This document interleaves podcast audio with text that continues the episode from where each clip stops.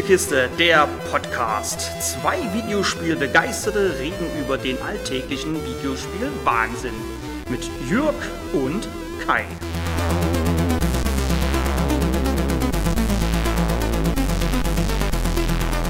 Absolov.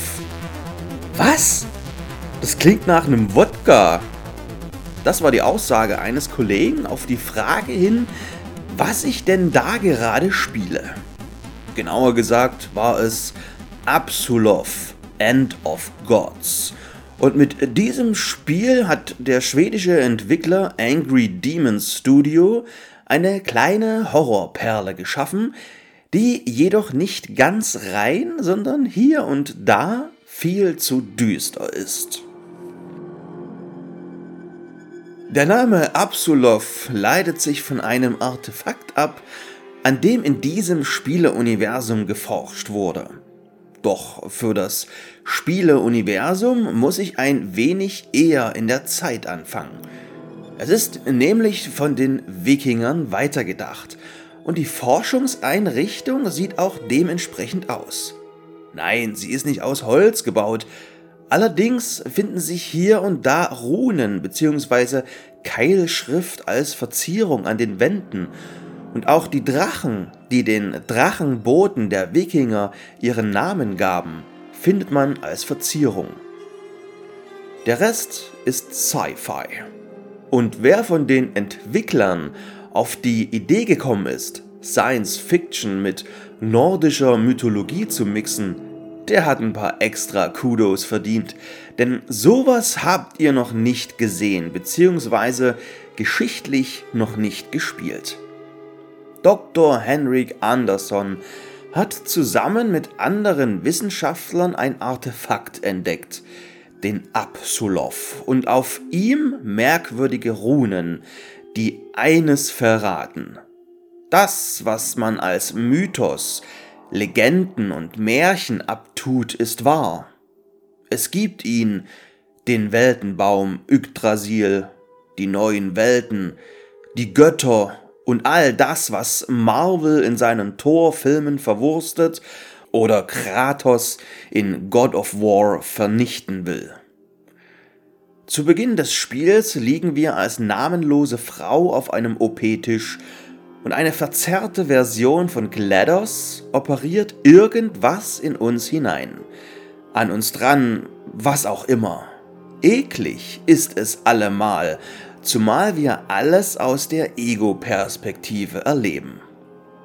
Nach der OP können wir aber die sogenannte Sicht benutzen und sehen mit der plötzlich Runen an den Wänden. Die Sicht benötigen wir manchmal, um kleine Geheimnisse zu finden, meist dient sie uns jedoch als mystisches Nachtsichtgerät.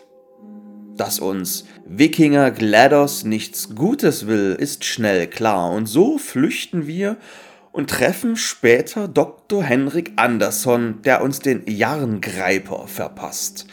Einen mechanischen Arm, mit dessen Hilfe wir zu Beginn nur verschlossene Türen öffnen können, später jedoch auch Monster mit Magie grillen dürfen. Der Jarngreiper, so verrät uns der gute Doktor, nutzt als Energie Etrium, eine Energie, mit der die komplette Anlage gespeist wird und die aus Thors Hammer stammt. Den Jarngreiper gibt es in der nordischen Mythologie übrigens wirklich und Thor benötigte diesen Eisenhandschuh, um Mjölnir zu führen. Wir können uns das allerdings abschminken, da der Hammer gut und gerne fünf Meter groß ist und auch die Schilde der Walküren, die wir in der Forschungseinrichtung finden, zeigen uns, dass wir hoffentlich nicht auf die Besitzer stoßen. Da wir zu Beginn des Spiels nicht kämpfen können, ist Schleichen angesagt.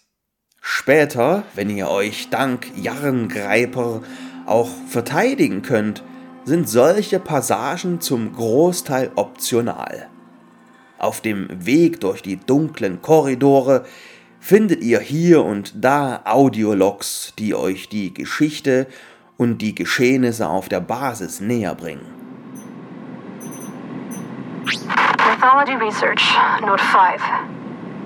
There are many gods from the myths, which seem to have ties to the things we are retrieving from the other worlds. We have items from Odin, the Allfather, and his son Thor, the god of lightning. We have also found proof of the existence of the immortal Baldur and Freya, the goddess of fertility. And we have some leads on Hel, the goddess of death. Mimir, the keeper of the Well of Wisdom, and. and Loki, the god of mischief. But that one worries me a bit. Allerdings fiel mir hier mal wieder eines auf. Diese Audiologs wirken, wie bei vielen Spielen dieser Art, wahllos liegen gelassen. Nun, wahllos liegen die da natürlich nicht rum, denn die Entwickler wollen euch ja an bestimmten Punkten im Spiel erzählen, was da los war. Aber warum liegen diese Audiologs hier? Hat da jemand einfach sein Handy auf dem Weg zur Arbeit verloren? Und ich höre mir seine persönlichen Notizen an? Alle gefundenen Audiologs werden auf eurem Bifrost Personal Digital Assistant gespeichert. Wie gesagt, die Welt ist von den Wikingern weitergedacht und ehrlicherweise klingt Bifrost Personal Digital Assistant auch besser als iPad. Euer BPDA ist jedoch nicht nur Nachrichtenspeicher, sondern ihr habt auch Übersicht über die Stufe des Jarngreiper, seht euer Inventar und welche Sicherheitsfreigaben ihr bereits habt. Die Basis in Absolov ist offen gestaltet. Über die Sicherheitsfreigaben kommt ihr aber nur durch bestimmte Türen durch. Zu Beginn nur durch Türen der Stufe 1, später 2. Das Ganze geht bis 8. Und wie auch immer es die Entwickler machen, ihr habt im Spiel keine Ladezeiten. Durch die Tatsache, dass ihr euch die komplette Forschungseinrichtung nach und nach erschließt, müsst ihr auch hin und wieder an Orte zurück, wo ihr schon mal wart. Dank genauen Angaben in eurem BPDA benötigt ihr auch keinen Kompass, Questpunkt oder ähnliches. Eine komplette Karte der Anlage wäre trotzdem schön gewesen. Kommen wir zum Horror. Der findet in Absolov meist im Dunkeln statt, denn durch dunkle Korridore zu laufen ist halt per se gruselig. Wenn dann noch menschliche Kreaturen, denen bei genauem Hinsehen die Haut abgezogen wurde, durch die Gegend schleichen, fürchtet man sich umso mehr.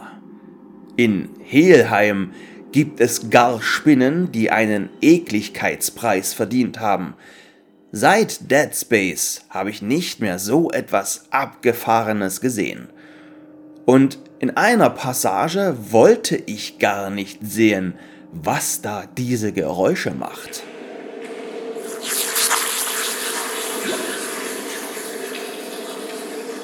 Aber es ist ja immer alles dunkel, auch in Midgard also auf der Erde, in der Basis, in der wir unterwegs sind, in der sich wahrscheinlich dauernd irgendwelche Wissenschaftler den Kopf gestoßen haben, weil es da dauernd so duster ist. Arbeitsschutz geht alle an? Nö, nicht im hohen Norden, denn die sind es wahrscheinlich gewohnt, dass dauernd Nacht ist. Nur Absolov, End of Gods, hat etwas geschafft, was ich in anderen Spielen immer verweigere, beziehungsweise gar nicht auf den Gedanken komme, es zu tun. Nämlich, dass ich den Gamma-Regler bis auf Anschlag stelle. Denn wer zum Dämon hat den Entwicklern gesagt, dass es cool ist, dass alles im Dunkeln spielen muss und ich die eigentlich hübsche Grafik gar nicht sehen kann? Ein Stolperstein, über den schon das erste Splinter Cell geflogen ist, denn auch da wurde damals die ansehnliche Grafik dadurch torpediert, dass sie sich immer hinter dem Nachtsichtgerät versteckt hatte. Aber ich habe noch mehr zu meckern. Die Sicht nutzt einen Energiebalken. Ist er leer, muss sie sich kurz aufladen, ehe wir im Dunkeln wieder was sehen dürfen. Nur warum? Es ist nie Eile geboten. Bleib ich halt kurz stehen und warte. Es scheint, als hätte das Spielelement der sich abnutzenden Lichtenergie mal irgendjemand erfunden und alle Entwickler bauen es sklavisch in ihre Spiele ein, ohne darüber nachzudenken. Bei Alan Wake musste ich wenigstens Batterien nachlegen, ähnlich einer Munition, und auf höheren Schwierigkeitsgraden damit haushalten. Und hier? Naja, es ist halt einfach so.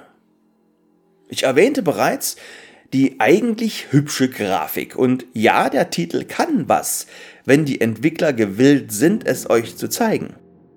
Nur die menschlichen Charaktermodelle und deren Animationen, etwa Dr. Anderson, könnten besser sein. Meiner Meinung nach merkt man hier immer, dass man es mit einem Indie-Spiel zu tun hat. Aus der Unreal Engine kann so ziemlich jeder gute Grafik rauskitzeln. Animationskünstler sind Indie-Entwickler aber meist nicht. Da trennt sich dann die Haut vom Knochen. Und leider war es das noch nicht auf meiner Meckerliste. Absolov nutzt, obwohl für PC entwickelt, manuelle Speicherpunkte. Also nicht manuell in dem Sinne, dass ihr mehrere habt, sondern ihr müsst an Speicherpunkten speichern. Quasi den Autosave auslösen. Den gibt's gleich mal gar nicht.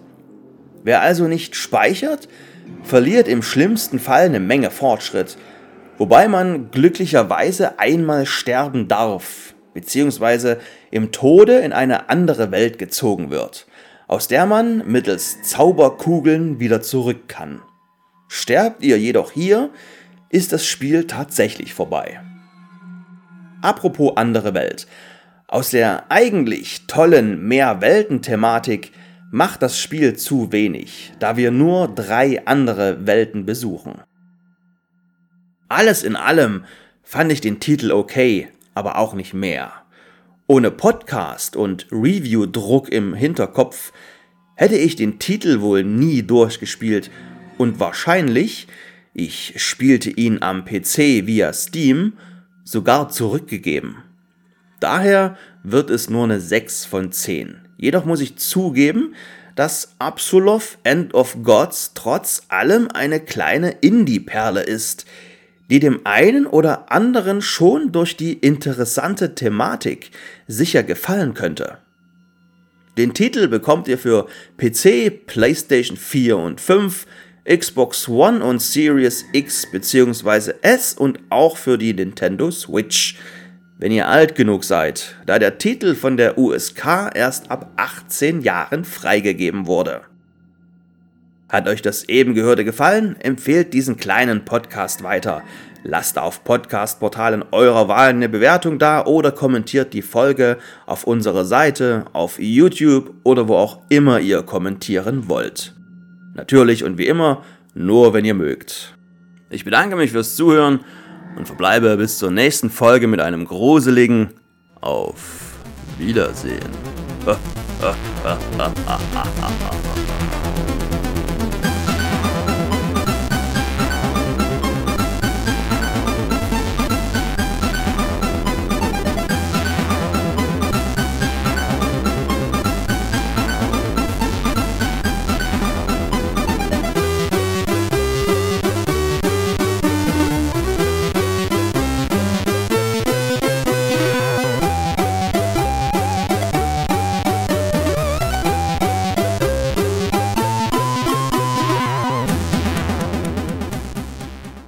Der Name Absolov leitet sich von einem Artefakt ab, an dem ich. Was?